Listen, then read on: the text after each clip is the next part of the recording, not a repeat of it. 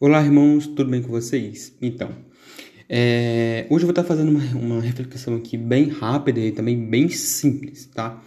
Então vamos lá, eu quero que vocês pensem em um campo seco e um campo molhado, um campo com flores, um campo bonito, um campo cheio de nutrientes.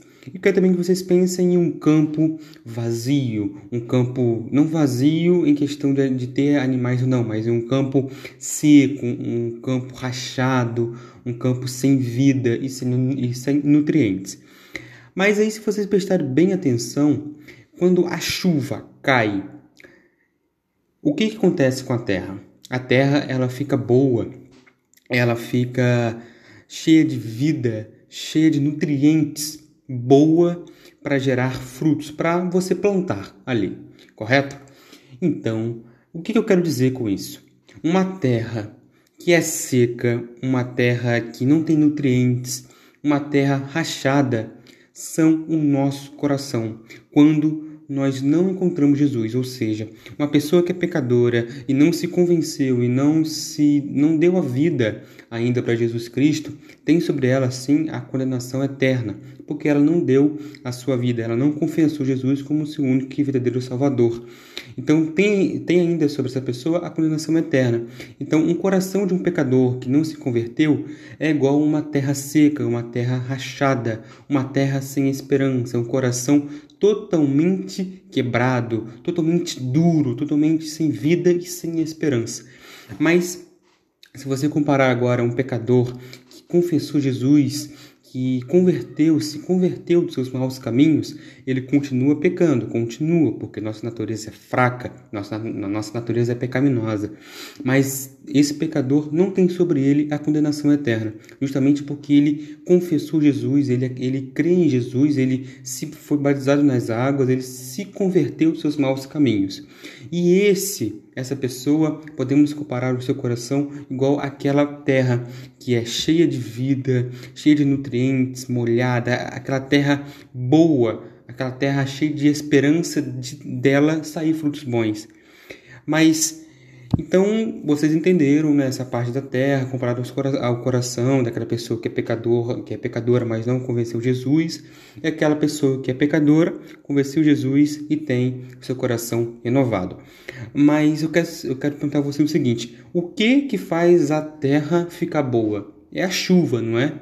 É a chuva que cai. Então, podemos comparar, pessoal, essa chuva com a palavra de Deus, com Jesus, com Deus, né? É, são as mesmas pessoas.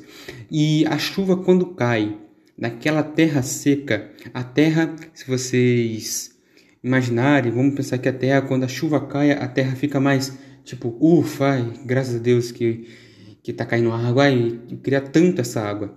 E, vocês entenderam? Porque a chuva podemos comparar com a palavra de Deus, com, a, com Jesus.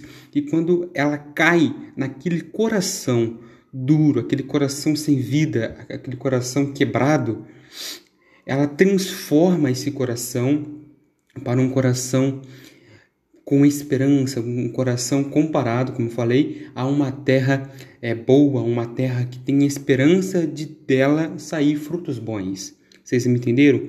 Ou seja, quando Jesus ele toca naquela terra que antes não tinha vida, que antes não não tinha esperança, e agora, Jesus, quando Jesus toca nessa terra, Jesus transforma essa terra em uma terra boa, uma terra de esperança, e que dessa terra pode sair bons frutos, porque aquele que crê em Jesus, por como que você descobre se uma pessoa é cristã ou não? Pelo que ela faz, pelos frutos dela. Ou seja, você reconhece uma árvore boa pelo fruto. Se o fruto está ruim, a árvore está ruim, não é? É isso mesmo. Uma terra que não tem vida, não tem esperança, não tem como dar frutos bons. Ou também não dá nenhum fruto. Porque justamente o coração dessa pessoa está quebrado, está sem esperança. Mas quando Jesus toca nessa terra, nesse coração, é aí que a coisa muda, é aí que a transformação vem. E com a, com a transformação, faz com que essa terra esteja propícia para sair frutos bons, porque essa terra recebeu a esperança, recebeu a vida novamente. Então é isso, eu quero que vocês reflitam nisso. Reflitam como está o seu coração hoje. Seu coração ele está quebrado? ele está sem esperança, ele está sem vida, ele está angustiado, ele está sufocado por estar quebrado, por estar seco, eu venho falar para vocês o seguinte: Jesus é a chave para você ter. Jesus é a chave. Se você quer ter esperança, se você quer que tire essa angústia do seu coração, é Jesus. Jesus mesmo falou: Venham a mim todos que estão cansados, oprimidos, né, sofrendo, porque Ele é o nosso descanso, Ele é o nosso refúgio. Então é isso, pessoal. É, me desculpe por ter falado muito, mas eu gosto de deixar bem explicadinho. E é isso, pessoal. Muito obrigado e tenham um ótimo dia aí para vocês. Que Deus abençoe a todos.